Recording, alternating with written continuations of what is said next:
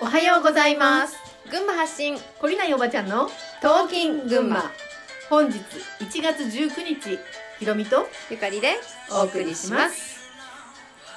昨日ねうん。思い出した話があるって思い出したね。言ったんだけど、うん。まああの子供のことでねうん。結構いろんな経験をしてて、したよいねろ。んな経験っていうほどじゃないんだけどね、いやいや、いろんな経験だよ。うん、うん。でもまあ上が小3になる時か、うんから下が、まあ、中3までうんだから去年までね、うん何年長いようね。ん、10年ぐらいか、うん10年以上かな、まあ、子供の不登校っていうのをねうん。経験していまして筋金入りの不登校だから。はいはいまあね四苦八苦ししてい。うん。いたんだけど、うん。まあ、結局それ私ほら頭ガチガチの人でうん。ずーっと 本当ガチガチでだった人でね。えそうガチガチだった人で、ん。えっとちゃんと敷かれたレールをねうん。あのまっすぐうん。行かなくちゃっていううん外れたらあかんよっていうね、。ところを歩いて真面目に歩いてうん。きたのでうん。子供もね、うんそうあるべきうんそれが当たり前、うん。えそうしなきゃ生きていけないよっていううんのがあったんだと思うんですようん。だから子供が学校に行かなくなっちゃうっていうのが怖いうん。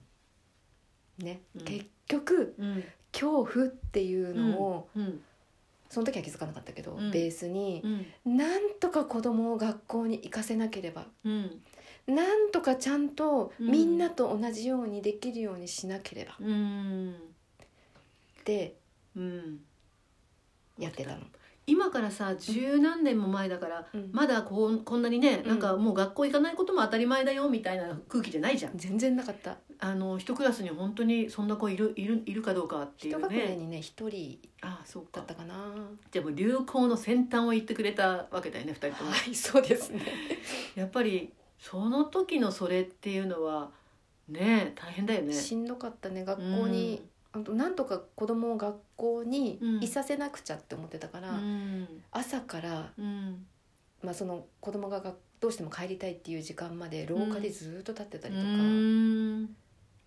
なんか親の育て方が悪いからみたいなさそうそうそう攻撃も受けるじゃん。うんあったね。あのなんつうんだっけスクールカウンセラーにに会ってみたらどうですかとか、うん病院行ったらどうですかとか言って、ううんうるさいわいって思ってた けどでもそれもそれも怖さから避けてたんだなって思うんなるほどう。ね、うんそうかうんでもさ、うん今まあ、今振り返るとね、あの何何が、うんさっきも言ったけど何がそうさせてたかっていうと、うんうんまあ、恐怖だよね、うん恐怖うん自分が正しいと思っていることから子供が外れて生きていくことが怖いんだけどさ、うんでその外れて生きていく子供たちうんがどうなるのが怖いのかとかさ、うんうんうんその外れることで自分がどう言われることが怖いのかとかいろんな恐怖が縮ばめられてるじゃん。うんでも元を正正せば恐怖でさうんその怖いこと全てをうん取り除くためにうん自分も変わる努力もするだろうし、うん子供たちを変えようとする努力もしていくだろうけど、まあそれはやっぱ恐怖がベースになってるからさ何一つうまくいかなかっうたんそれはもうちょっと泥沼 だよね。本 当あのちょっと光が見えたと思ってうんうん例えばえっとその頃だと九州の方の学小学校の先生でうんなんかひ生徒を褒めて育てるっていはいはいうはい。ひたすら褒めるみたいなうんいいところを見つけてうん認めるみたいなうんのをやってた人がいてとその人の話を聞きに行ったり本を買って読んだり、うんうんあとは自分の自己啓発はいはいみたいな、うん私が悪いんだっうんうんていうね、うんのをやってたけどうんなんかなんどうあがいても、うん何をやってもうん全然うまくいかなくてどんどんどんどんこう、悪い方にうん行っちゃってうん下もいかなくなるし、みたいなね。うんで、えっと、楽しんでいってたはずの習い事もいダメになっちゃったりとか、うんなんか本当にねうんまあ、今考えればよかったなって思うけど、うんその時はもうどんどんどんどん悪い方に悪い方に転がっていそうっだたよなっねて思う。なんかあのさ私も子供さ3人いるけどさ、うんあの夏休みの期間だけでもさ、うん子供と日々うんべったり一緒にいることがさ、うんどんだけ大変だかわかるじゃん、それから思うと365日、うんずーっとその学校に行かない子供と、うんまあ、関わってるわけじゃん、うんいやーそのその日常のストレスたるやいくらね愛している子供であったとしてもあの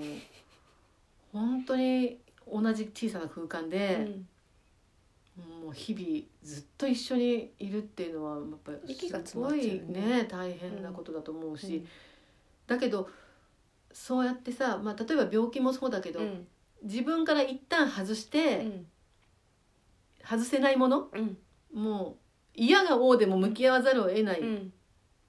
そういう対象が目の前にいるっていうのは、まあ、逆に言うとありがたいことではあったのかもしれないけど本さ、当はありがたいことなんだろうなっねて今は思あとそのそのことをゆかりさんが経験しなければいけなかった意味っていうのもその時は分かんないからさううん今はね今本当にそういう子どもたちが増えてきて、うんそういう子たちのために学校を親たちが作り始めたりとかさ、うん群馬でもいくつかね学校ありますよねうん、できてるけど、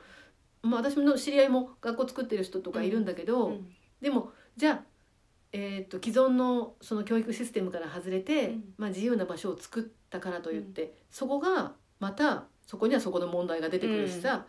あの本当に教育ってなんだろうとかさ、うん子供を育てるってどういうことなんだろうとかさ、あのそういう問題も出てくると思うんだよね。だからあの今のシステムから外れたからといってそこがべいきなりベストな状状態になるわけじゃないからさ、うんあのみんな葛藤しながらさ、まあ、女性は子供を産んで育てるっていう、まあ、お役目が、まあ、あるようね。んまあその今子供を産まない人もせ結婚しないっていう選択もあるからそこは自由だと思うんだけど、まあ、子供を産んで育てるっていう選択をした人にとってはそういう、まあ、ある程度義務が生じてくるじゃん。いくらさ個々の魂だうんあのそれぞれに自由だって言ったってさ、うんあの子供を設けたという責任は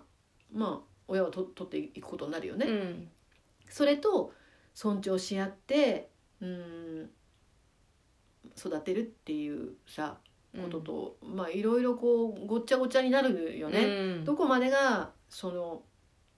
必要なこうなんていうのかなまあ最終的にはそのまあこれはね私の知っている人の話なんだけど、あの愛っていうものがさ、うん心っていうものが育たなければ、うんいくら自由な環境が用意されてても、うんそれはわがまま放題になるだけだっていうね、話をちょっとしてくれた人がいて、うんまあ私も本当にそうだなと思うんだけど、学校に行く行かないではなくて、行くなら行ったで行かなければ行かない選択の中うで、ん心っていうものをねどうやって育てていくうんのかっていうのは周りの大人の責任だし、先に生まれたものの義務だなって思うんだけどさ、うんそういういろんなことをそういういろんな経験普通ではない経験をした人たちで、うんやっぱり話し合ったりしうて、んみんなで作っていく新しいものを作っていくっていう時が、まあ、今来てるんだろうなっていうのはすごく思うから、うんそうそれからするとこのここに来るまでの十何年を、そういうことに費やしてきたっていう体験は本当にまあ自分の子供だけじゃなくて、うんこれからの子供たちをいかに育てていけばいいのかっていう、うんそうだねところから見ると、うんめっちゃなんだろうマスターだよねもう。いい経験させてもらったなって、で今ひろみさんが言った心を育てる、うん心を育むっていうのうんを、えっと、ないがしろにうんしてしまいがちな、うんこう世の中かなっうんて思って、うん教育もねそうだよね学校もなんうかんそういうところがうんだいぶ変わったなとは思うけど、うんなんかなんていうのかな